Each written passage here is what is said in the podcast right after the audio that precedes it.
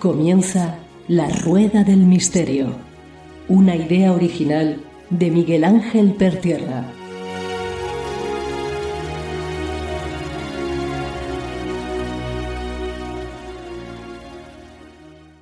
Hola amigos de La Rueda del Misterio. Miércoles Santo. Cofradía del Santo Crucifijo de Santa María de Jesús. Hermandad del Cristo Negro. No, no vamos a hablar de religión ni de Semana Santa, no, no, no os equivoquéis. Vamos a hablar de, de esoterismo, esoterismo con ese, de misterio, de lo que dicen algunos, un Cristo que nada más mirarlo es capaz de fulminarte y de fallecer. No sé si será verdad. Y bueno, relación con los templarios. Siglo XIII. Bueno, para ello, de nuevo, quiero darle las gracias después de un verano de descanso por distintos motivos y que también hay que tomárselo nuestra amiga Concha Vara. Concha, bienvenida de nuevo a la Rueda del Misterio. Hola, Miguel Ángel, encantada de volver por aquí, por, por, por tu casa, tu programa. No, tu casa, tu casa también, ¿eh? Lo único que hemos hecho, ese descanso de verano, eh, hablamos, además, tenemos que decir a los oyentes, hablamos precisamente justo cerquita del, del solsticio de, verano, y bueno, y decidimos que, que retomábamos, pues, después de las vacaciones de verano.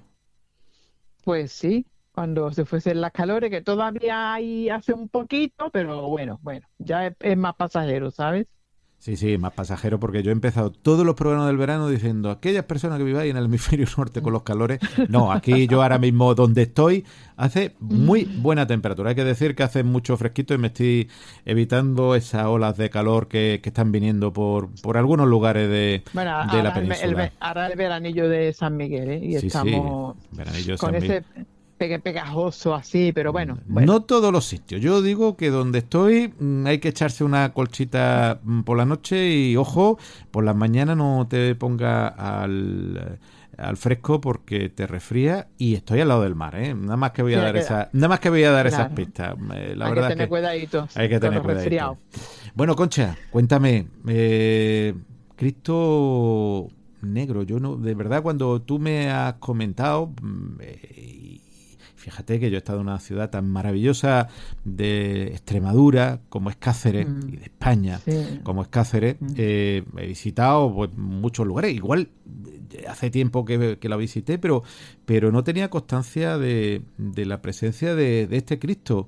Cuando mm. he hecho recopilación, que me has dicho, a mí siempre me gusta saber informarme pues se me han puesto los bellos pelos púnticos, ¿eh? los pelos de punta. Cuéntanos, cuéntanos. este igual has pasado por allí, ¿eh? Igual sí, sí, seguro, por, seguro por, Santa María. Seguro, seguro. Lo que pasa que, bueno, que fueron visitas de, ver muchas cosas. Y cuando uno ve muchas cosas, la memoria eh, hay veces que, que, flaquea. Pero, pero cuando me, me dijiste lo de lo de este Cristo, Mm, la verdad, totalmente inquietante, ¿eh? Cuenta, cuenta. Sí. Pues se trata de, mm, del Santo Crucifijo de Santa María de Jesús, que es una cofradía que, se funda en el año 1490 en la cocatedral, porque fíjate que aquello no es una catedral, es una iglesia catedral, ¿no? Eh, es, bueno, es un templo cristiano, pues el más importante de la, de la ciudad de, de Cáceres. ¿Sabes? Y, es digno de visitar además, ¿no? Digno, digno de visitar Cáceres completo. Y, es curioso porque muchas, muchas ciudades no tienen catedrales, tienen con catedrales. Yo me pierdo en el, en el tema religioso, pero precisamente mm. no hace mucho visitaba un lugar muy bonito, en, plan morisco, no era muy grande, y pensaba que era la catedral de la ciudad, además ciudad capital de provincia. Y dice, no, no, es la concatedral. Digo, bueno, pues nada, es curioso. Esta también es concatedral entonces. Es con catedral, exactamente. ¿Vale? Y bueno, al Santo Crucifijo de Santa María, todo el mundo lo conoce como el Cristo Negro. ¿Eh? Y efectivamente, como tú has comentado, procesiona en la madrugada del Jueves Santo. Y dicen que, bueno, que es sobrecogedor, ¿no? Eh, además, verlo pasar por, por, las calles de, allí, de, aquella ciudad, eh, en la madrugada, ¿no? Que hay un, también una curiosidad en, todos los eh, años que lleva saliendo, jamás, jamás ha salido de sus límites.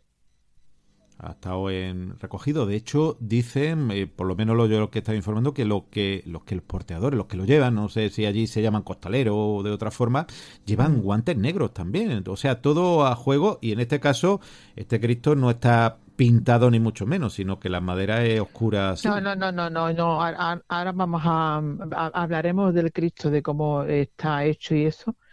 Eh, pero es verdad, la procesión va en absoluto silencio, van vestidos de, negro con guantes y también con túnicas negras y con capucha cubriendo las cabezas.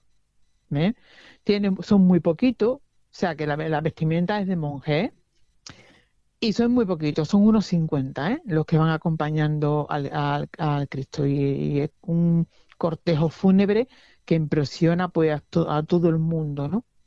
Y, bueno, y el Cristo también es impresionante, ¿no? Porque es una talla gótica de, de, una madera que parece que data de, de entre 1345 y 1360. Y algunos estudiosos afirman que, bueno, que podría ser incluso más, más antigua, ¿no?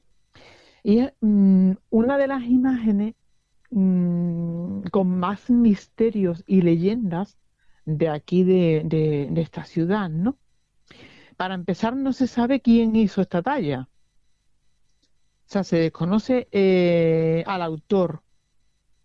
Y mira que le han hecho radiografía eh, o, bueno o tomografía no sé exactamente no eh, en que prueba, prueba de imagen sí la han hecho varias para, para ver mm, la composición incluso intentar conocer la composición que ahora entraremos y contarás tú el incluso el origen que estamos hablando mm, siglo XIV ¿eh? cuando ir de un pueblo a otro de la misma capital de provincia era toda una aventura. Sí toda una aventura Sí, pero ¿sabes qué pasa? Que eh, muchas veces se hacen eh, estas imágenes, se sacan para averiguar al autor, porque normalmente cuando se fabrica una, una talla, el autor eh, el plasma dentro de la talla su nombre. O sea, lo puede algunas veces. ¿Te está gustando este episodio? Hazte fan desde el botón apoyar del podcast de Nivos. Elige tu aportación y podrás escuchar este y el resto de sus episodios extra. Además, ayudarás a su productor a seguir creando contenido con la misma pasión y dedicación.